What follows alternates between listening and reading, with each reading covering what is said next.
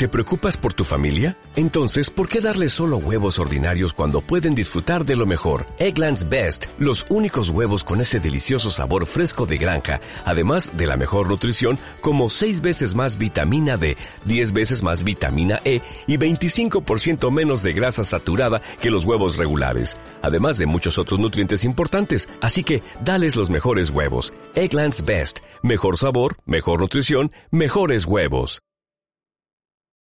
Bienvenidos a un nuevo podcast de vuestro querido Gullón. Hoy, como siempre, vamos a traer noticias del mundo de los videojuegos, del mundo del cómic y hablaremos de qué hemos jugado, qué hemos leído y también hablaremos un poco de la guerra de lecturas, de la Comic Jam y algunos otros menesteres de interés.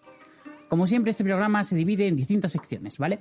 La primera sección es la presentación y haremos un editorial en que hablaremos de un tema específico del que me gustaría hablar una reflexión sobre algo que haya ocurrido y luego pasaremos a las noticias, primero videojuegos, luego de cómics, hablaremos de lo que nos hemos leído, jugado y por último veremos qué cosas interesantes han salido.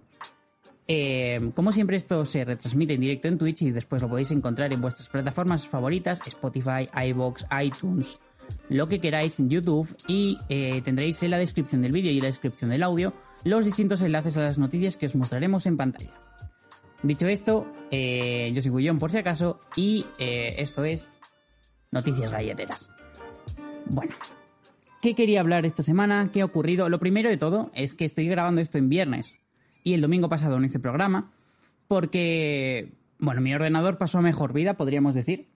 Eh, la refrigeración de mi ordenador se, se, se murió, se murió por varios sentidos, o sea, en plan, no funcionaban unos ventiladores el disipador parecía que no, eh, eh, no le quedaba líquido, bueno, un montón de movidas que ha hecho que, vaya contra reloj en todo, ¿no?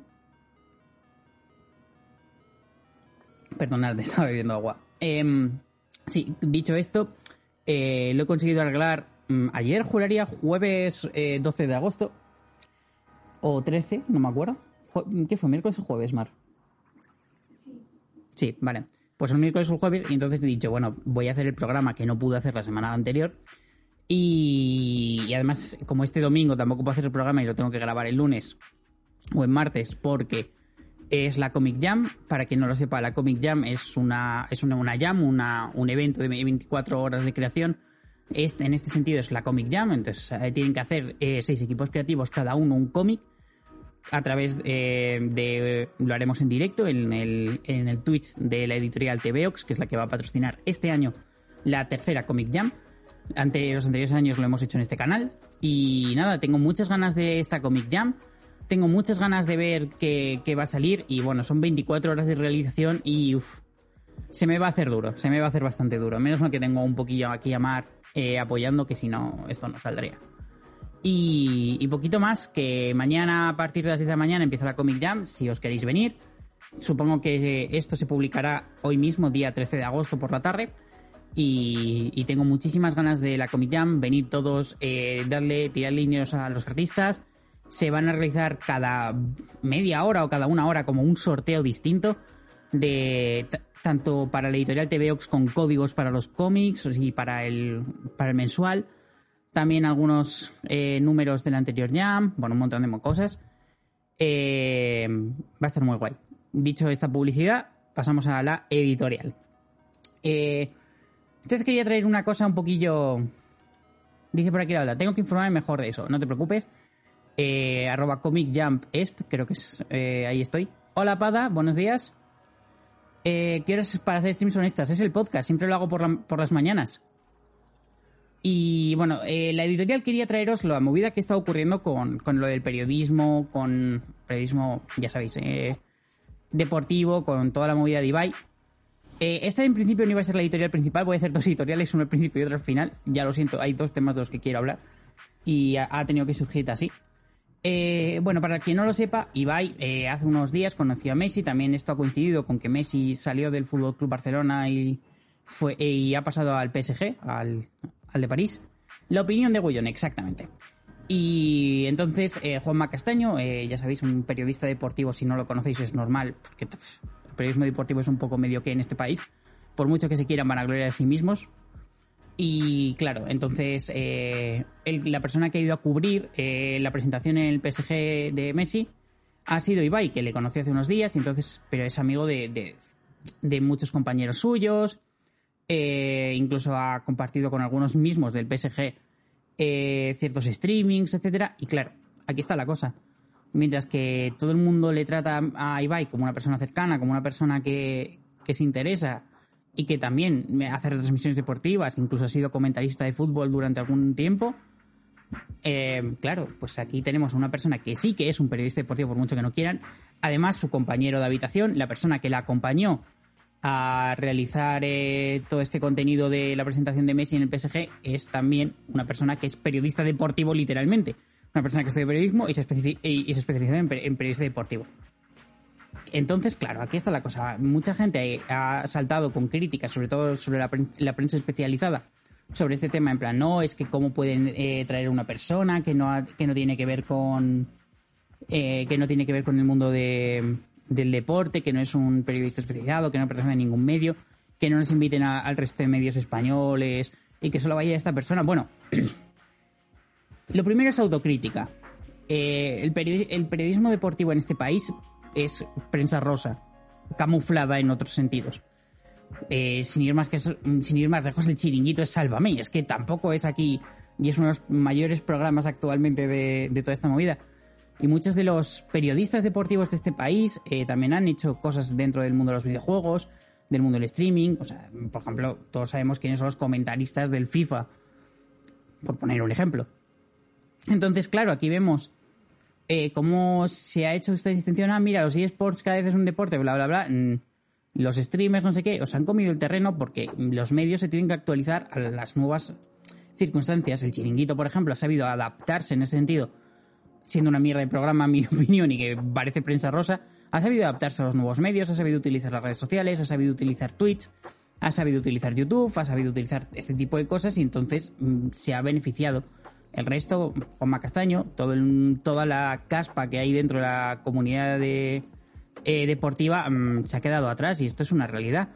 Está hablando de que Ibai les está quitando el puesto, de que no sé qué, sin darse cuenta de una cosa, y es que eh, hace mucho tiempo que el periodismo deportivo dejaron de ser periodistas en la mayoría de casos en los momentos más importantes. Estamos hablando, por ejemplo, de los comentaristas del Mundial, los comentaristas de, la Liga, o etcétera. Son también personas, como puede ser Florente, como puede ser... Florente, perdón. Sí, eh, lo he dicho bien. Eh, que son personas que han sido jugadores, entrenadores de fútbol, que al final han pasado el... han, dado el salto, salgado, etcétera. Entonces, bueno, ¿Ahí os quejáis de que, de que ellos no son periodistas deportivos y también van a cubrir este tipo de cosas? Bueno, pues a lo mejor el problema es que cualquier persona con un conocimiento específico y con los medios posibles para poder realizarlo puede entrar en el mismo juego que vosotros. Pero claro, eh, la especialización del periodismo siempre ha estado, mm, digamos, muy, eh, muy dañada por, por todos los especialistas, no periodistas, que han eh, tocado este tema, ¿no? Que se han metido de lleno, que les han quitado ese, ese altavoz o que les han quitado ese puesto de trabajo, etcétera. Pero los valores que representa el periodista digital, eh, digital, perdón, el periodista deportivo en este sentido, no son los valores que un periodista a lo mejor quiere. Y yo creo que vamos a poner ahora un momento a un audio de Juanma Castaño con la discusión con Ibai y, con Sori, creo. Soria, vamos a ponerlo. Lo vais a escuchar, solo una pequeña parte. Messi ha elegido Ibai. Perdona, vamos a ver. ¿Qué tengo que hacer yo para que Messi hable conmigo? ¿Qué tengo que hacer? O sea, yo creo, yo, mm, te lo juro, eh, nosotros hacemos un programa de radio todas las noches, no nos va mal. Te aseguro que no nos va mal. Hacemos un programa de radio. Hemos tenido el mejor año de oyentes, el mejor año de ingresos. Eh, en podcast estamos de puta madre en descarga, no sé qué. Tío, ¿cómo me pueden decir que yo estoy muriendo como periodista, que yo estoy haciéndolo mal? Que yo... No, lo que pasa que se está dando una circunstancia donde aparecen otros comunicadores y los jugadores no quieren eh, eh, entrevistas donde se les putee un poco o, o, haya uno que les pregunte y de repente ese tío resulta que un día dijo que hizo un partido que era una mierda y están más a gusto contigo. Pero ¿yo qué tengo que hacer? ¿Ser Ibai por la noche? No. No. Claro, no, yo es que tengo que seguir no. siendo Juan pero, Castaño pero, por la pero noche. es que, pero es que los futbolistas pueden hab- haber estado incómodos con ciertos periodistas desde hace Claro. muchos años, no, no desde ahora. ¿me entiendes? Totalmente. Entonces, eh, es decir, no tiene nada que ver que Courtois venga a Twitch para que después Vale, bueno. Aquí lo que quería mostrar un poquillo es que Juanma Castaño, que es el- la persona que estaba hablando, eh, realmente está enfocando de una forma totalmente errónea esta visión, ¿no? Eh, aquí tenemos eh, muchísimos periodistas que no es que hayan ido a putear, es que se han inventado cosas de la vida de la gente. Es que están haciendo un periodismo que no sirve de nada, no, es, no, no valor. Decía por aquí por el chat eh, eh, que por cierto ha estudiado periodismo, por eso viene muy, mucha colación, dice, es un tema casi doloroso esto. Por un lado, un tipo por ahí decía que el periodismo añade al- el valor del rigor, la búsqueda de objetividad y la veracidad, que por eso Ibai no tenía que meterse en su territorio. Y sí, tendría razón, si el periodismo de verdad cuidase sus valores, pero al no hacerlo, y específicamente al no hacerlo el deportivo, da igual que lo haga alguien formado en esto o un entertainer como Ibai, incluso puede hacerlo mejor. Y esta es la cosa, no es el amiguismo de Ibai con ellos. Si Ibai ha llegado hasta ellos ha sido por accesibilidad. La diferencia es que Ibai, eh, desde su posición, que es un fan del deporte y alguien que ha gastado muchas horas simplemente en, informarse y en disfrutarlo, tiene una perspectiva no tan eh, formada por los medios clásicos. Estos medios normalmente lo que, lo que intentan es conseguir eh, los tics, los famosos clics de el clickbait o etcétera, eh, sacar titulares suficientes para que tú hagas clic y entonces te salte la publicidad y ganes la pasta.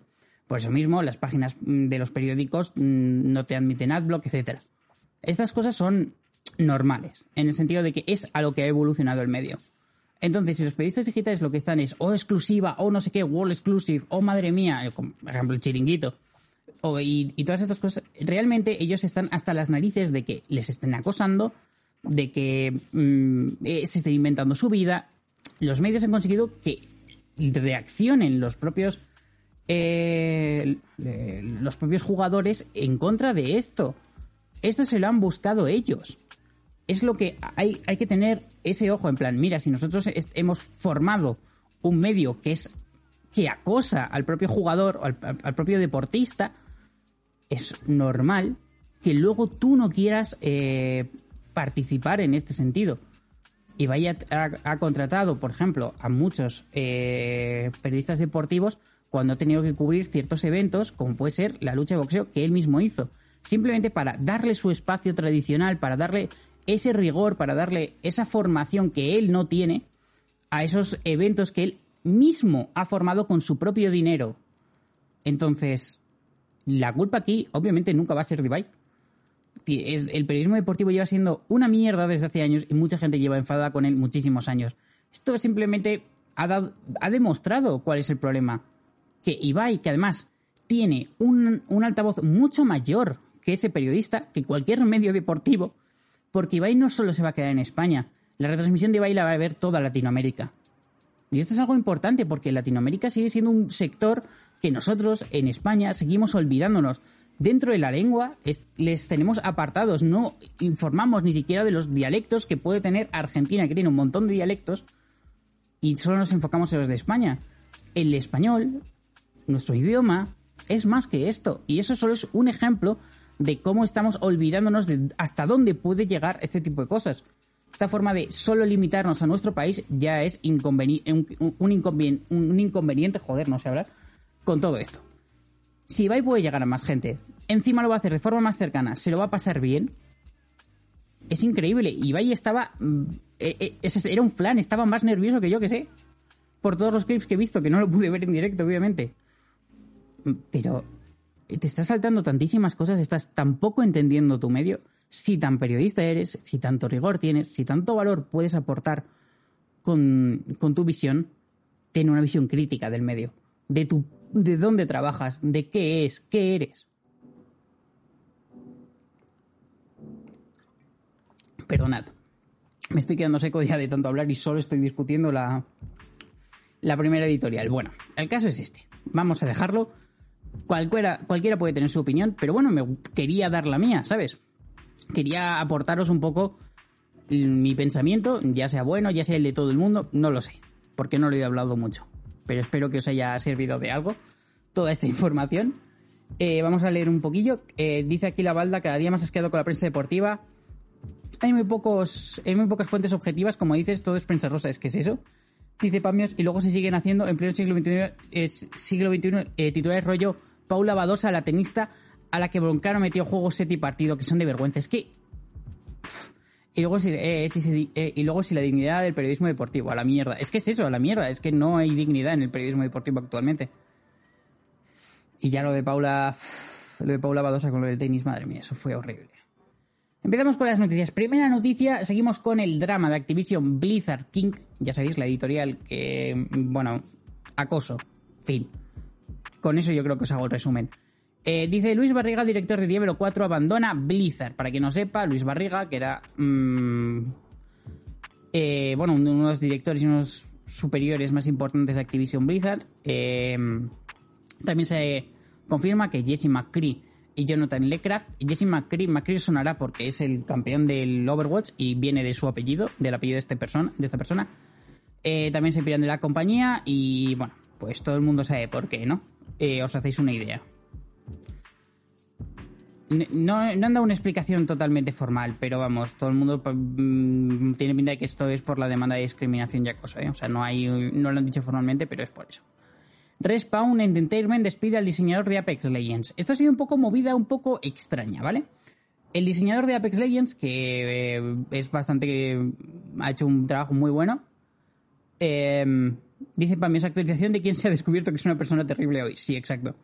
Y eh, por desgracia, y demasiados. Pues eh, tenía un blog personal este señor. Y parece ser, Daniel Klein, ¿vale? Y parece ser que hizo comentarios racistas y. y, no y machistas, creo, muy, muy turbios, muy sexistas. Y en su blog en 2007. Y entonces, pues alguien lo ha rescatado eh, y lo han despedido. Y él ha dicho que, bueno, que lo siente mucho, que lo que puso hace tantos años, eh, lo que puso hace 14 años, no le representa como la persona que es hoy en día, que no sé qué. A ver, sacar algo de 2007... Es que es duro, ¿eh? Es que 2007 fue hace bastante tiempo. Que yo entiendo que lo podía haber borrado, seguramente. Pero yo que sé, a lo mejor ni se acordaba de que había soltado esos comentarios. Seguramente no se acordaba. Bueno, eh, recordad, chavales, no cometéis errores, no la caguéis. Que no seáis una mierda de personas que os puede saltar a la cara en algún momento. Eh, y bor- borrad vuestra huella digital. Tetris Effect Connected también llega a Nintendo Switch. Esta noticia yo creo que a Mar le iba a hacer ilusión.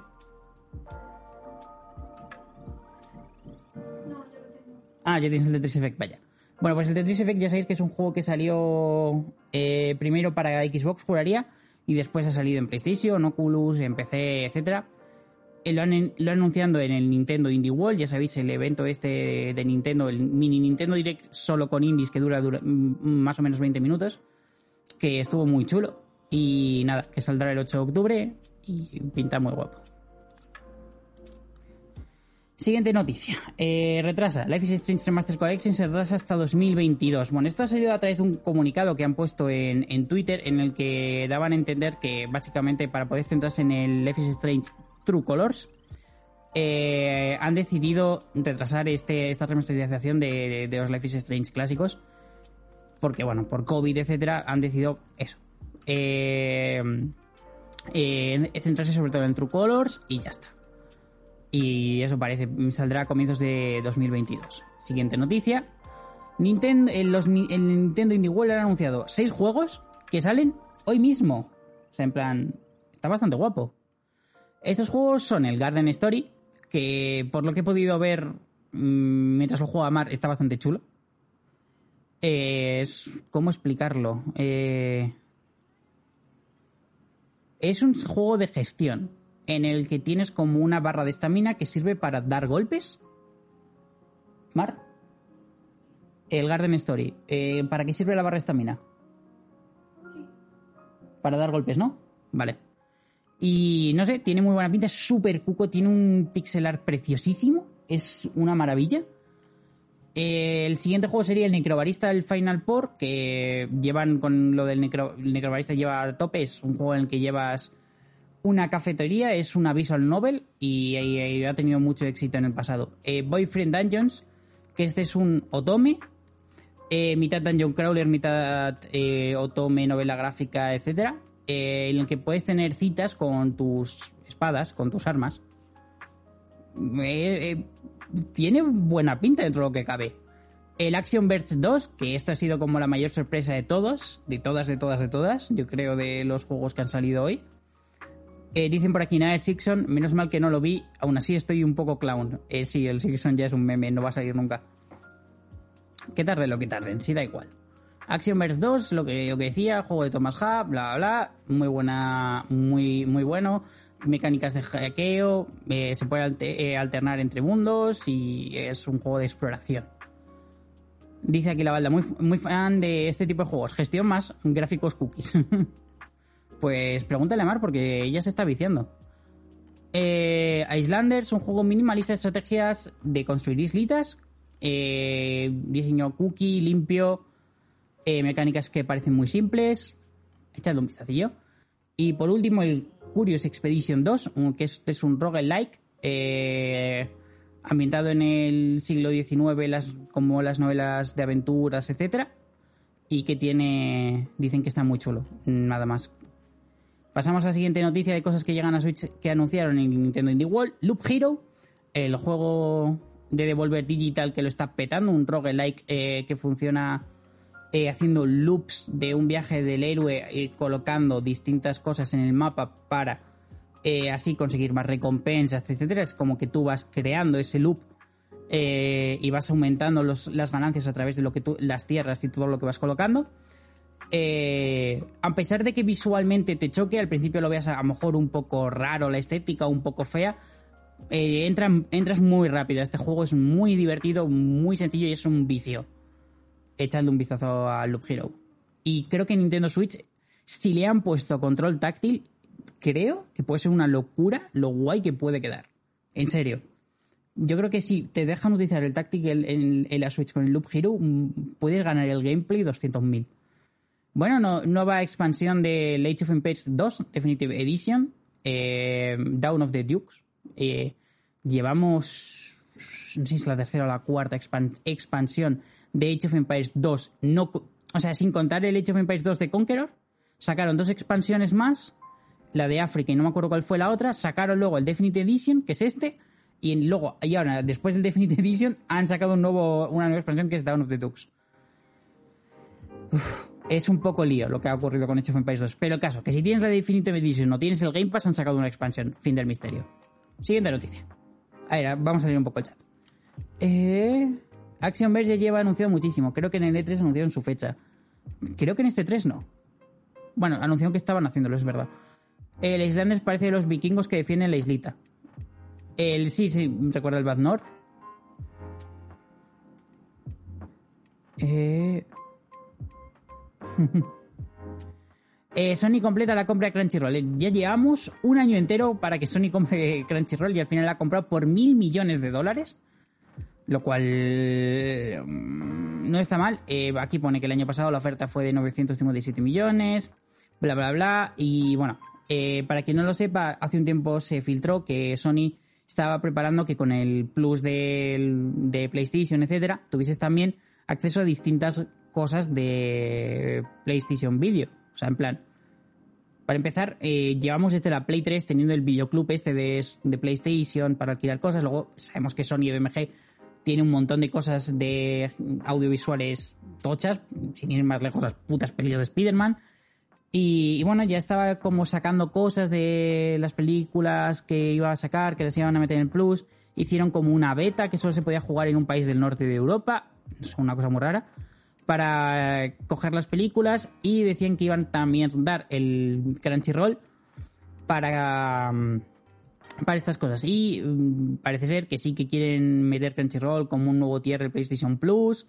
Plan que en vez de gastar 4 euros, que es lo que creo que vale PlayStation Plus anualmente, o 5 o 6, algo así, eh, con un euro más tienes también Crunchyroll. Y bueno, muy guay porque te poco a poco estamos como aumentando las cosas que puedes conseguir con PlayStation Plus o con PlayStation Now.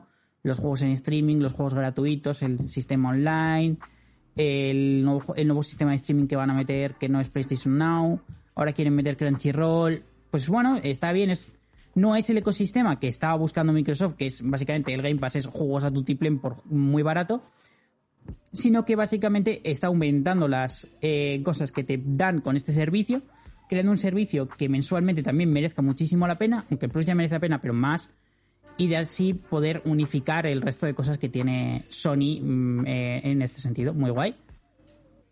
Eh... Sí que vas a ver quién eres. O no, no sé. Yo creo que sí que vas a ver quién eres, Alex. O sea, yo creo que sí. Yo creo que espera, lo sabe. Eh, Eurogamer, siguiente noticia. La segunda parte de Fantasian está disponible en Apple Arcade el 13 de agosto. Bueno, el JRPG que hizo el, ah, el Sakaguchi, que es el, el, Final Fantasy original, también el compositor más conocido de Final Fantasy, no Uematsu, hicieron este juego Fantasian, que era como juegos de... Era el, como si fuesen maquetas hechas a mano, está muy chulo. Eh, dioramas, creo que lo he leído por aquí. Eh, está súper chulo, eh, pertenece a Apple Arcade. Va a salir en el resto de plataformas ahora en la primera parte. Y nada, muchísimas ganas de ver qué hacen con este segundo juego. Dicen, el Fantasy ha tenido críticas un poco extrañas porque los amantes de los JRPG originales sí que están muy a gusto con este Fantasian y otros dicen que bueno, que el señor Sakaguchi se ha quedado un poco aislado en todas las cosas que ya estaba haciendo. Siguiente noticia saca la A500 Mini. Eh, la eh, consola PC, no me acuerdo cómo, cuál es el nombre, de 16 bits, la Commodore. Amiga 500 va a tener una eh, versión mini con distintos juegos, la trae Coach Media. Puede estar muy guay, esto como la Mega Drive Mini, como la SNES Mini, la PlayStation Mini, que, bueno, tienen su público y hay gente que le gusta revisitar esos juegos y que esas consolas, por desgracia, han pasado a mejor vida. Siguiente noticia, el juego de puzzles I Am Dead de Annapurna ya está disponible para PlayStation y Xbox. Al principio había salido únicamente en PC y en Switch. Vale 20 euros, es un juego indie muy, muy, muy bonito de puzzles. Echadle un vistacillo si queréis. Todo lo que saca Annapurna es siempre una cosa a tener en cuenta. Konami anuncia la presencia en la Gamescom. El Doritos lo ha conseguido. Va a salir, eh, va Konami a tener presencias, supongo que, bueno, sacará el eFootball 22, eh, ya sabéis este renombre de la marca de eh, Pro Evolution Soccer que va a ser de forma gratuita y con DLCs en el sentido de que si quieres el modo un jugador pues te pagas cada año el modo un jugador y ya está. Y se te va actualizando de forma anual estas cosas. Eh, yo creo que... Em, yo creo que todo está muy guay. La verdad, de, dadle un vistazo. Siguiente noticia, eh, no sé si retransmitiré la Gamescom porque es el 25 al 27 de agosto y creo que estoy en Alicante. Así que en principio no creo que la retransmita. Siguiente noticia, Fórmula 1 2021 recupera el ray tracing, pero por algún motivo no funciona ahora el sistema 3D de audio. No sabemos por qué motivo mm, de repente ha desaparecido. Creo que deberían tener la... Eh, ah, la versión, no me sale ahora la palabra, la... Algo de construir. Bueno, ya me sale la palabra que quiero decir. Hoy no, hoy no estoy. hoy definitivamente no estoy. Eh, vuelve, eh, le habían quitado un parche del ray tracing para eh, aumentar el para aumentar el, frame rate continuo porque tenía muchos bajones. Entonces le quitaron el ray tracing, se lo han vuelto a poner ahora que han conseguido una build, ya me sale la palabra, una build que lo regula mejor, y pero mm, le han quitado el audio 3D, algo que realmente no consume en demasía, la verdad. Además, eh, estuve investigando un poquillo cómo funciona el software de, Sony. Eh, sobre todo porque tiene, tiene unos plugins para la mezcla muy específicos que están muy guay y que eh, aportan a creadores de forma gratuita y yo le estuve echando un vistacillo y están muy bien.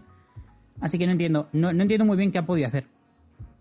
No, no, o sea, se me pasa el por qué la han cagado con el audio 3D. O sea, no, no tiene que ver, no, no hay ninguna relación entre las dos cosas. Entonces, creo que en esa han tirado a lo mejor de una build anterior para poder mejorarlo y al hacerlo mm, se les olvidó meter el audio 3D. No creo que tarden en arreglarlo. Siguiente noticia, anunciada la conferencia de Xbox para la Gamescom. ¿Vale? Seguimos aquí con las noticias de Gamescom, ya sabéis. 25 al, no, 24 de agosto al 27 de agosto o algo así. Esta es la Gamescom. Y será el 24 de agosto a las 7 de la tarde. Eh, hablarán de los juegos First Party y Third Party. Bueno, esperemos que saquen algún First Party esta vez. Eh, resultados de la segunda temporada de 2021, Square Enix mejora ligeramente la venta, a pesar de haber bajado un poquillo los juegos vendidos. Final Fantasy VII Remake, ya sabéis que ha tenido hace poco el Remake Integrate, por lo que ha aumentado un poquillo las ventas en PlayStation 5. Yo me jugué el DLC y está bastante guapo, pero el Ray Tracing se nota tanto. En el Fórmula 1 se nota mucho. Lo estuve mirando y sobre todo es, ¿qué es eso? Los juegos de, de coches suelen eh, darle muchísima importancia a los gráficos realistas, entonces el Ray Tracing en este sentido es importante, sobre todo en carreras en las que el trazado de rayos es más importante dentro de lo que cabe porque la distorsión que se hace por la propia velocidad es- está guay. Y, nada, a ver, mola, en, en el caso en el que tú tienes una Play 5 y tienes el Fórmula 1, que es el caso en el que estamos hablando, está guay el ray tracing. Pero si no tienes una Play 5, ni te va a importar el audio 3D, ni te va a importar el ray tracing. Entonces, no es tan importante. A no ser que tengas un ordenador mega pepino. Pero el audio 3D se iría sin irte, porque tendrías que utilizar el Dolby Atmos y te da igual. El principal motivo de la bajada de los juegos fue la movida esta de Nier Replicant y de Out- Outriders, etcétera. Pero bueno, parece que ahora sí que están funcionando bien. Recordemos que la mayoría de juegos de Square Enix importantes, eh, bueno, importantes no tanto. Eh, se vienen en los próximos meses cosas muy guays porque el Nier Replicant todavía sigue con su vida. eh, vienen los nuevos Dragon Quest que anunciaron en el en el, eh, los- en, el vídeo que hicieron, en el directo que hicieron solo hablando de Dragon Quest, como los Pixel Remaster estos que no son los de Final Fantasy, que están bastante guays, parecidos al Octopath Traveler, entonces muy guay. Se vienen muchas cos- cositas de Dragon Quest, de, del nuevo juego de Octopath Traveler que se llama Project no sé qué, ya no me acuerdo. Así que yo qué sé, se vienen cositas importantes para Square y yo creo que aumentarán las ventas poquillo a poco. Siguiente noticia, el MMO de Amazon New World se retrasa por cuarta vez. Eh, si no os acordáis, este se retrasó muchísimo, se sacaron una beta cerrada hace uno o dos años. Eh, fue un desastre total, la gente estaba súper mosca con el juego, pero aún así el mundo estaba muy guay. Entonces eh, han estado como año y medio trabajando en él, lo, han vuelto a sacar una beta hace unas semanas. La beta ha sido un, éxito, 16 millones de horas ha dado, eh, una locura. Dicen que está muy chula, han hablado muy bien de la beta del New World y han dicho, bueno, aunque hemos tenido mm, buenas eh, buenas críticas con el New World, eh, vamos a retrasarlo un mes, salía en septiembre. Vamos a retrasarlo un único mes, de agosto a septiembre creo, y simplemente va a ser para mejorar las cosas que nos habéis dicho que mejoremos. En plan, no cosas del gameplay, cosas súper específicas dentro del juego, o sea, cosas súper abiertas de, de cómo funciona el modelaje del juego, no. Cosas específicas en plan, oye, esto está un poco bug, arregladlo. Esto funciona un poco raro, arregladlo.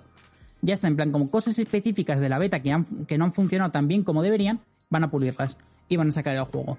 Parece que esta cuar- este cuarto retraso eh, debería ser el definitivo, aún así, un mes para arreglar cosas de un MMO que es altamente grande, me parece poco tiempo.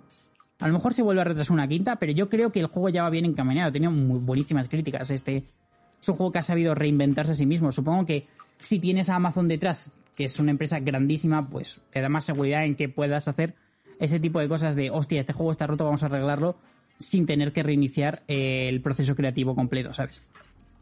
Es lo que tiene. Siguiente noticia, el director de recursos humanos de Blizzard ha salido de la empresa. ¡Vaya! ¿Quién podría esperarse que recursos humanos estuviese ocultando las cosas que estaban ocurriendo en Blizzard? Anonadado me hallo, ¿eh? Nunca me lo hubiese esperado, para nada. Siguiente noticia. También de Blizzard, Diablo Inmortal se retrasa hasta 2022. Bueno. Eh, básicamente, no sé ya cuántos años hace que se anunció el Diablo Inmortal. Eh, fue una BlizzCon hace 3 o 4 años, no me acuerdo ya. Eh, se suponía que tenía que haber salido a finales de este año. Eh, es un, ya sabéis, bueno, esto no es el Diablo 4, es un spin-off de Diablo de móvil, ¿vale? Que se anunció hace muchos años. Y bueno, pues que parece que, que por todas las movidas y por toda la reestructuración de, de la gente de Blizzard, que supongo, no sé qué están haciendo mis vecinos, pero parece que están bailando maracas. ¿Pero qué están haciendo? Mover muebles, pues a la una de la tarde, pues que sigan. Eh, pues eso, que lo que estaba diciendo, que Diablo Inmortal, que se retrasa, que mm, Blizzard ahora mismo es un auténtico caos, así que, mm, no sé, eh, tampoco nos sorprende a nadie. Noticias guays. Anunciada la primera tanda de juegos de Xbox Game Pass de agosto, donde sale el Curse of the Dead Ghost, eh, Gods, el Dodgeball Academia, el Katamari, eh, Katamari de ver si es un juego que tenéis que jugar. El Lumnis Remastered, el Skate que solo sale en Xbox, no sale en PC, el Star Mancer, el Dirt 4, el Dirt Rally, bla bla bla, el Grid. Y el 12 de agosto, el Art of Rally, que sale en PC y consolas. El Art of Rally es un indie que está súper chulo es, bueno, un rally, pero tiene como unos controles muy especiales, ¿vale? O sea, es como la forma que hay que hacer tomar las curvas, las formas que tal. Es, sí, es como si fuese un arte, es muy difícil de llegar a manejar al 100%, pero te da mucho gusto, así que eh, echadle un vistazo al Art of Rally que sale el 2 de agosto en Game Pass, en PC consola. El 13 de agosto el Hades, ¿qué decir del Hades? Me refiero. Es el Hades el indie del año, el juego del año pasado, o sea, quien no lo conozca, pues que lo juegue. El 17 de agosto sale, esto le daría gracia a mi madre, el solitario, el Microsoft Solitary Collection. O sea, la edición eh, premium de los solitarios de Microsoft de toda la vida, de, de Windows Guarro, pues eso. Eh, se va del Xbox Game Pass, bueno, se ha ido ya el Grand Theft Auto 5, y si irán el 15 de agosto el Ape Out, el Outsiders, el Don't Start Together, eh, no, el Don't Start, no el Together, el Final Fantasy VII y el Tramsing World. Una pena, la verdad es que se van juegos guays. Eh, eh, siguiente noticia. Jane Allen Black, Jane Allen Black deja su cargo como presidente de Blizzard. Quiero decir que hemos visto cómo se salían ciertas gente, o sea, se ha ido el de recursos humanos, se ha ido el presidente de Blizzard, se han ido los mandamases de la mayoría de los videojuegos que llevan actualmente. Se está yendo todo el mundo de Blizzard. O sea, si Blizzard ya, sabía, ya no tenía a nadie de los trabajadores originales de Blizzard, Blizzard ya no tiene ni a nadie de los nuevos trabajadores de Blizzard. Lo cual es increíble. Bueno, o sea, tremendo. Lo que está ocurriendo con Blizzard mm, sale mal. Ya os lo digo yo. Siguiente noticia. Esta no es buena. Eh, bueno, la anterior tampoco. Disney solo paga 5.000 dólares a los creadores de cómics que hayan hecho, o sea, que hayan hecho obras en las que se basa la película original. No sé si sabéis que hace poco tiempo, eh, cuando salió, bueno, poco tiempo, ya ha pasado un, un, poquillo. En WandaVision, en WandaVision, eh, gracias. En WandaVision, eh, perdonad que haya repetido, me estaba marcando una cosilla marca páginas. Muy chulo.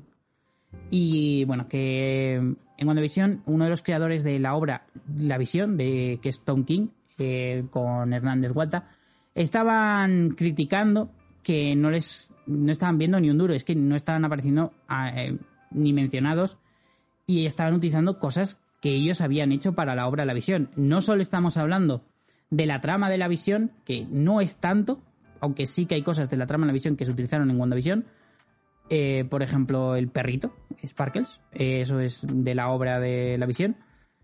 Además, estaban utilizando los colores y los diseños que habían hecho ellos para la visión. estamos diciendo que han basado parte de la fotografía de la serie en algunos cómics de estos autores. Y ellos estaban diciendo que, bueno, hemos creado personajes que estáis utilizando hemos creado parte del arte de lo que estáis utilizando, hemos creado parte de la historia de lo que estáis utilizando y nosotros no estamos viendo beneficiados de ningún modo. O sea, estás cogiendo mi trabajo y como mucho me estás diciendo al final, mm, te agradezco que lo hayas hecho. Mm, eso no es para nada de lo que esto ocurre, de, lo que esto trata. Y bueno, esto ya eh, saltó la movida también hace más tiempo porque eh, a Jim Starling, ya sabéis, el creador de Thanos y de gran parte de la mitología de, de las gemas del infinito, eh, ha dicho que él ha ganado más dinero porque el nombre de Batman v, Superman de uno de los villanos secundarios es Caja Bestia que el dinero que le ha dado Marvel por Thanos. Y es increíble, ha ganado más dinero por hacer un cameo en una película random de, no me acuerdo si Guardianes o Avengers Endgame, por ese cameo, ha ganado más dinero que el que le han dado por, por sus creaciones y por utilizar sus historias, porque el Guantelete Infinito es su historia. Y básicamente las películas de Avengers han reutilizado su trama de pe a pa que por el resto. Y parece ser eh, que Marvel es esto, paga 5.000 dólares por, la, por haber hecho la historia de la que se basa tu cómic y te invitan a la... Y ya de paso te invitan al estreno. Lo mismo con Brubaker y eh, y el soldado de invierno, justamente. Me parece una locura, Brubaker estaba enfadadísimo con todo esto. Mira, aquí lo dice. Eh, el escritor Brubaker, eh, creador de, bueno, El Soldado de Invierno y de la trama del submarino, dice que, que no vio eh, nada de dinero por, por todas por haber creado el Soldado de Invierno, por haber hecho la trama del Soldado de Invierno, no vio dinero. Esto me parece muy loco y también me parece increíble, en plan, la diferencia que hay entre, en ese sentido, Marvel y DC, porque yo sé que DC también ha, no creo que esté pagado, es que seguro que es otra, otra empresa de mierda que hace lo mismo. Pero aquí dice eso, que por que Caja Bestia eh, saliese en Batman y Superman, que es un villano de que sale 5 minutos y creo que ni le llegan a llamar en ningún momento Caja Bestia, eh, le llaman a Anatoly y ya está, o Sakayev o como whatever. Eh, o sea, que por eso haya cobrado mucho más que por todo lo que le ha dado Disney en royalties de, de Thanos. Es que me parece loquísimo que estamos hablando del creador de Thanos y de la historia del Guante Definito, que es en lo que se ha basado todas las últimas películas del MCU. O sea, una locura. Bueno, pasamos a la siguiente noticia porque esta me ha dejado loco. Idris Elba pondrá voz a Knuckles. Esto me ha hecho mucha gracia. Ha sacado el tweet este de Idris Elba de Knock Knock. Y con el este de Knuckles ya sabéis que Sonic 2 se terminó de grabar hace ya muchísimo tiempo. Y, y, nada, Idris Elba, que por cierto, si no habéis visto Escuadrón Suicida, ve de Escuadrón Suicida, ha sacado esto. Y me hace mucha gracia. La verdad. Idris Elba va a ser Knuckles. Me parece correcto. O sea, vamos a tener a Jim Carrey, eh, a Idris Elba, ¿sabes? Pegándose. Me parece todo correctísimo. Esta noticia solo la traigo por el titular porque la vi y me hizo gracia. Jason Momoa confirma que es Aquaman y que se ducha. Es una noticia en plan que le preguntan, eh, en plan, bueno, ¿tú te duchas? Sí, claro, soy, eh, soy Aquaman. No sé. Es una noticia random, me ha hecho mucha gracia. Os la dejaré en la descripción para que veáis el vídeo, es bastante gracioso. DC ha anunciado una nueva cabecera a través de Tom Taylor. No he visto Sonic 1, pero me llamaba a ver a Jim Carrey. Sonic 1 está muy chula, es una muy buena película de videojuegos, seguramente la mejor película de videojuegos que se haya hecho. Eh, Tom Taylor eh, va a hacer una nueva cabecera, llama Dark Knights of Steel, que nos va a traer en un mundo de la alta... Eh, joder, cómo tengo el día hoy con las palabras eh, del alto medievo, ¿vale? De, la época alta medieval, de la fantasía alta medieval, nos va a traer una historia en la que Superman llega a la Tierra, o sea, llega normal y corriente, ¿vale? Y, ya está. Y entonces, pues todos los personajes eh, de este microuniverso que han formado están ahí y van a interactuar. Mola ver a Batman con la armadura y la espada, al... Eh, a, Alfred con la armadura. está bastante gracioso. Van a salir supuestamente los principales eh, personajes que van a salir. Eh, van a ser pues Superman, Batman, Harley Quinn, Alfred, Black Lightning y no me acuerdo quién más. Dibujo de Jasmine Putri. Y tiene muy buena pinta. Tiene muy, muy buena pinta. Pero muchísima, ¿eh? eh siguiente noticia. Eh, durante la premiere de Suicide Squad se vio a los por primera vez juntos a los actores y director de la película Blue Beetle que parece que sigue sigue adelante que sí sigue adelante eh, tengo muchas ganas de ver a Chelo Mariduena como Jaime Reyes y ver qué, puede salir de esto sobre todo es que joder mm, yo creo que Warner ha acertado en el formato de no intentar sacar eh, películas directamente en cine y con todo ese, sino hacer películas más pequeñas con ciertos personajes, sacarlas directamente en HBO Max, que sabemos que va a funcionar. Y yo creo que es una buena idea, es una forma de expandir de forma rápida tu universo, de forma coherente y no lo que intentaron hacer eh, de primeras con el universo cinematográfico, ¿no? Eh, esta forma de expandir y decir, bueno, voy a sacar películas de personajes que la gente pida, que no sé qué. Tenemos la película de Batgirl, tenemos la película de Nightwing, tenemos la película de Jaime Reyes, tenemos... ¿Qué más? Es que no me acuerdo. Eh, la película de Satana. Eh, todas estas parece que están avanzando correctamente. Mientras que luego tenemos películas como de Cyborg, que no va a salir en la vida, eh, de Flash, que no sé cuántos años para que salga esta película. O sea, es que está funcionando el resto de películas bastante mediocre, sinceramente. Eh, luego, por último, y esta va a ser la segunda editorial, ya os lo digo, el tercer Robin de Batman, Tim Drake, explora su sexualidad en el nuevo cómic. Bueno, eh, si sois muy fan de la eh, sois muy fans del continuismo DC y queréis esperar a que llegue a España todo, eh, no, no me escuchéis. No voy a hacer spoilers de lo mucho, porque no, no lo voy a hacer, pero eh, esto podría ser spoiler en el caso en que no quieras saber nada del universo Batman hasta que llegue a España. Dicho esto, vamos a empezar. Tim Drake. Quien no lo sepa, es conocido por ser el tercer Robin, lleva 30 años siendo Robin o barra Red Robin, dependiendo de la época editorial en la que estemos. También es un personaje con el que yo empecé a leer, eh, esto no a nadie le sorprende, yo empecé a leer eh, cosas de DC, sobre todo con Nightwing, Robin y con los Teen Titans. eh, entonces, Robin siempre ha sido, o Tim Drake siempre ha sido mi personaje favorito. Esto ya cualquiera que me conozca lo sabe. Tim Drake es mi personaje favorito de los cómics.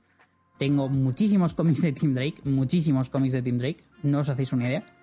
Y es un personaje al que le tengo mucho cariño porque eh, también es una persona que tuvo unos problemas o unas figuras paternas en este sentido un poco intermitentes. No es que no le quisiesen.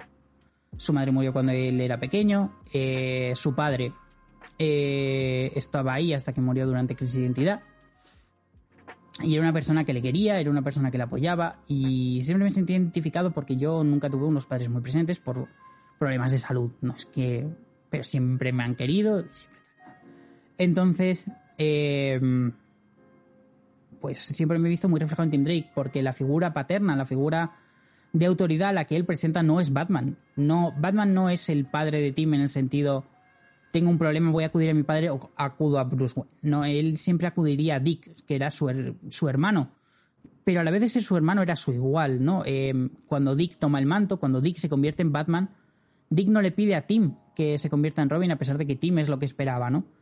Eh, Tim se enfada incluso, pero Dick lo que le dice es, no puedo tener como Robin a mi igual, ¿no? Es, le dice, tú eres mi hermano, eh, nunca podría eh, tratarte como tal, para mí eres un igual, para mí eres un hermano mayor, eh, un hermano pequeño, etcétera. Yo creo que eso, la relación Dick, que además mi hermano era muy fan de Nightwing, y que también era la figura paterna que yo tenía, o sea, yo siempre he trasladado como una figura de autoridad o como una figura de apoyo, como una figura de tal a mi propio hermano, tengo una relación muy buena con él. Y, y eso es- para mí siempre ha sido muy importante. Entonces siempre era como Tim era yo y Dick era mi hermano. En ese sentido. Y me ha hecho mucha ilusión porque también en la época en la que yo tuve de esto, por eso va de rojo. Exacto, no, es una camiseta de Daredevil, desgraciadamente. Em, básicamente, eh, me sentía muy identificado con este personaje y además yo tuve. Eh, yo salí del armario con. Empecé a salir del armario con 17, 18 años. Las primeras veces. em, en un momento en el que yo estaba leyendo los Teen Titans de Jones, que yo estaba leyendo el Red Robin de Max Owell. Entonces, como que me he sentido muy identificado porque Tim se supone que en este momento tiene la edad eh, que yo tenía más o menos cuando, cuando empecé a salir del armario, cuando empecé a cuestionarme estas cosas. Y es muy importante por cómics en los que salía Tim Drake. eh, son cómics que me han ayudado a entenderme a mí mismo en el sentido eh, en el sentido de la orientación sexual. Esto ya lo hablé en otro podcast y os conté que eso, que los Teen Titans, esos momentos me ayudaron muchísimo para entenderme estos personajes, estas historias. Y aunque Tim salía en estas historias, yo siempre me acordaré del número 24 del volumen 5 de Teen Titans, en el que Tim se va al orgullo con... Voy a beber un poco de agua.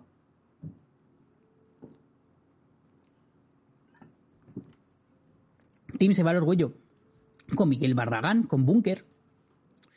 es una viñeta que siempre me hizo especial ilusión, en plan, no siempre, incluso las personas que te han ayudado a crecer, a lo mejor también te pueden ayudar a apoyar en este en este entenderte a ti mismo, en este salir del armario, eh, romper esta realidad que tú tenías, empezar a entender cosas que no habías entendido antes con tus propios sentimientos. Ese momento esclarecedor de entender ciertas cosas que te habían pasado en el pasado y que no habías procesado bien, porque tenías miedo, porque no lo sabías. Es muy importante, ¿no? Y ver este recorrido que le acaban de hacer en tres historias cortas a Tim Drake es muy importante. No para mí, sino también para futuras generaciones, porque yo ya lo he vivido. Y cuando Tim ha tenido estas cosas, lo primero que pensaba es, esto es como me pasó a mí, ¿no? Pero también es importante porque igual que Tim y eh, no fue un referente en cuanto a mi sexualidad, no fue una persona en la que me fijé, no fue una persona en la que me ayudó a crecer como otros personajes del cómic, miembros de la misma familia que Tim, me han ayudado. Eh, Bunker, Miguel Barragán es amigo de Tim y esta viñeta que os he contado, para mí fue importante, para mí fue una forma de sentir que no era raro, que no era, eh, ¿cómo decirlo? Como que era normal que mucha gente lo entendiese, lo fuese y que si alguien había escrito eso eh, y que si Tim lo apoyaba en esta historia es porque eso era lo normal, porque no tenía por qué ocultarlo, no tenía por qué estar detrás todo el rato, ¿no? Es muy importante estas historias, ya lo he dicho 20.000 veces, me repito más que el ajo, eh, pero es verdad, es muy importante las historias de cómics LGBT, es muy importante los personajes LGBT, ayudan muchísimo, más de lo que creéis. Y que Tim haya salido así ahora, para mí es muy importante porque lo entiendo. Porque le entiendo y porque es un personaje al que le tengo mucho cariño y me alegra que se haya tomado esta decisión. Ahora vamos con un poquito de vinagre a esto. Una de las cosas que ha declarado la autora, que no me hace mucha gracia, es que no quieren definirlo sobre ninguna etiqueta sexual por ahora, que obviamente él ama a Steph y obviamente quiere tener algo con este chico, con este amigo suyo, que estamos viendo ahora mismo en pantalla. Es obvio, ¿no? Entonces, lo primero que pensé yo es, es bisexual. Es que no hace falta decirlo, no hace falta decir soy bisexual para ser, eres bisexual. Pero que hayan esforzado tanto en las declaraciones en decir que no quieren poner la etiqueta sexual, me da miedo. Un miedo tonto podría ser que, bueno, le hagan gay y entonces, mm, pues ok, es gay, se ha dado cuenta tarde, no pasa nada. Excepto eh, el ejemplo Bobby en X-Men. Em, y vale, ok. Pero tengo miedo de que lo hagan, de que intenten decir que es pansexual o algo así. De que en estas gilipolleces de personas que no han terminado de entender cómo funciona la orientación sexual o estas cosas que quieren ponerle etiquetas, estupideces o que tal, sea lo que gane. Lo siento, pero no quiero que ocurra eso. Es algo que no me hace mucha gracia. Espero y deseo que simplemente sea él descubriendo su bisexualidad hasta aceptarla y comprenderla, que es lo que parece por los tres números que nos, que nos han mostrado. Y me parece guay. Mm, para quien no lo sepa, en el primer Urban Legends es un compendio de historias de ciertos miembros de la Pat Familia eh, y, cada uno le escribe pues un guionista. Eh, lo que pasa es que por números van continuando ciertas historias y creando unas nuevas. La de Tim Drake empezó en el número uno de Urban Legends, ¿vale? Eh, en esta nos contaban que Tim y Steph eh, lo habían dejado, y eso es algo muy raro porque son una pareja súper conocida de los cómics. Llevan muchísimos años juntos, han tenido momentos preciosos hace nada de tiempo, y últimamente estaban a tope con, con la pareja y le están dando mucha importancia. Entonces fue como un golpe raro que en Urban Legends de repente hubiesen cortado y no solo eso, que no supiésemos qué, había ocurrido. Simplemente que, lo habían dejado y ya está. Y fue como, bueno, qué raro. En el segundo número, eh, pues, pues se secuestran a un amigo suyo que estaba saliendo, que no sé qué, no sé cuántos. Y en ese tercer número eh, nos han dicho, bueno, sí, nos han dicho que ellos estaban teniendo una cita, o al menos que su amigo estaba pensando que ellos estaban teniendo una cita, y cuando le salva vestido Robin, él no sabe que Tim y Robin son la misma persona, le está diciendo que él quiere continuar su cita con Tim Drake. Entonces, Tim se da cuenta y dice, oye, esto tiene mucho sentido, esto encaja en mí. Esto es algo que eh, que, tiene sentido cuando Tim ahora mismo que está perdido, que ha dejado, lo dejado con Steph, que ha dejado ese Red Robin, que todo esto, dice, tiene sentido. Creo que siento que esto es bueno, siento que esto le da sentido a lo que siento. Que esto me está dando sentido a todos los sentimientos extraños que lo entiendo. Y entonces eh, se, después de salvarle y todo esto, se quita el disfraz, va como Tim y le va a tener la cita con él. Y, y bueno, le dice lo que eso, que quiere que sea una cita, que no sé qué. Y entonces está. es- sobre todo lo que más me ha gustado de esta salida del armario que le han hecho a Tim Drake es la forma en la que han contado que Tim Drake no entendía sus sentimientos, que esto, salir con su amigo, es algo que tiene sentido, es algo que siente, es algo que le está ayudando a entender quién es y cómo puede tratar esos sentimientos que no comprendía. Porque es así, es normal, es, es lo que siente mucha gente cuando sale del armario, es comprender algo que ha estado ahí que no sabías. Entonces, me ha gustado mucho esta forma que ha tenido eh, la guionista y la dibujante Belén Ortega, chica gran, creo que es granadina, que es la dibujante de este cómic, eh, de formar, de mostrar esta salida del armario. Creo que es importante. Me gustaría que siguiese siendo así. Sabemos que en cuatro meses, en el número 10 de Urban Legends, van a continuar la historia de Tim con el chico. Tengo muchas ganas de ver a dónde va esto. Por favor, que siga así. Porque me parece muy importante tener una historia en la que un personaje de toda la vida, como es y como lo fue Bobby, sale del armario y se da cuenta de la situación. Hemos tenido la de Bobby, que es Rey, se ha dado cuenta tiempo después. Me parece una historia muy bonita que Bendis no supo aprovechar bien, pero que por suerte tuvo un guionista maravilloso después que supo hacerlo. Y Si no os habéis leído la mini del Hombre de Hielo, os lo recomiendo un montón en los 100% Marvel de Panini. Y tengo muchas ganas de que esta vez Tim tenga una salida de este estilo, de que se diga eh, que ahora entiendo sus sentimientos como está ocurriendo, que sea tan buena salida del armario, pero por favor que se mantenga como bisexual. Es algo que agradecería ahí muy pocos personajes bisexuales en los cómics, sobre todo chicos. Parece que mm, nos, no quieren mostrar nunca la bisexualidad de los hombres. Es algo por lo que todavía se tiene que luchar. Eh, hay muy pocos personajes que tengan una salida bisexual del armario.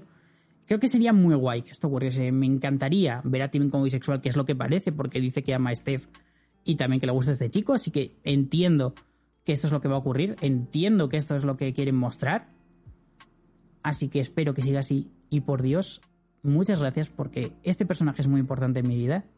Y también es muy importante en mi vida toda la lucha LGBTI. Porque es algo que me representa. Así que nada, eh, si queréis saber a he estado jugando, que he estado leyendo un poquillo, eh, os voy a contar que nada, mm, me... He estado viendo el juego de Maquette, no me lo he pasado yo, se lo ha pasado Mar, y estaba bastante guay. Después eh, me pasé la Normal Phone Story y el Another Phone Story, dos juegos indie que son como visual novels, por así decirlo, pero que tratan de investigar lo que, que te encuentras un móvil y la historia de qué ha llevado ese móvil a estar contigo. La historia de la persona que a la que le pertenecía el móvil y ver qué le ha ocurrido, qué le ha pasado, están muy chulas. Eh, luego estado jugando el Crash Bandicoot 4, que mm, la dificultad del Crash Bandicoot 4 mm, me quiero pegar un tiro. Y, y ya está. Eh, las cosas que me he leído, me he leído el Harmony de Project Ito, que para quien no sabéis es un novelista de ciencia ficción japonés muy importante que ha tenido esas adaptaciones a manga que han traído eh, ECC, todas sus novelas. Luego he estado leyendo eh, Steel Sick, que es un mm, Yuri bastante cookie, que son tres tomos. Os lo recomiendo a todo el mundo, es precioso. Después el Metamorfosis BL, que es de una abuelita y una niña. En la que abuelita se hace fan del BL porque lo compra en la tienda en la que trabaja la niña y es bastante cookie.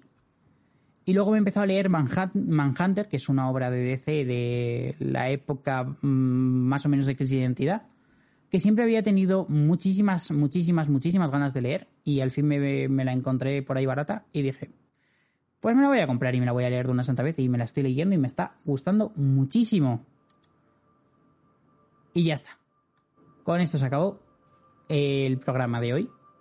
muchísimas gracias a todos por venir. Nos traigo lo que ha salido esta semana porque lo haré en el siguiente programa eh, el lunes o el martes, ¿vale?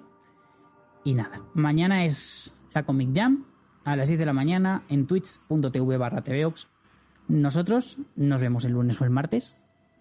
Muchísimas gracias a todos por venir, como siempre, cada semana aquí. Y nada, hasta la semana que viene, chicos. Adiós. Extra $100 in your pocket? Have a TurboTax expert file your taxes for you by March 31st to get $100 back instantly. Because no matter what moves you made last year, TurboTax makes them count. That means getting $100 back and 100% accurate taxes only from Intuit TurboTax. Must file by 331. Credit only applicable to federal filing fees with TurboTax full service. Offer can be modified or terminated at any time.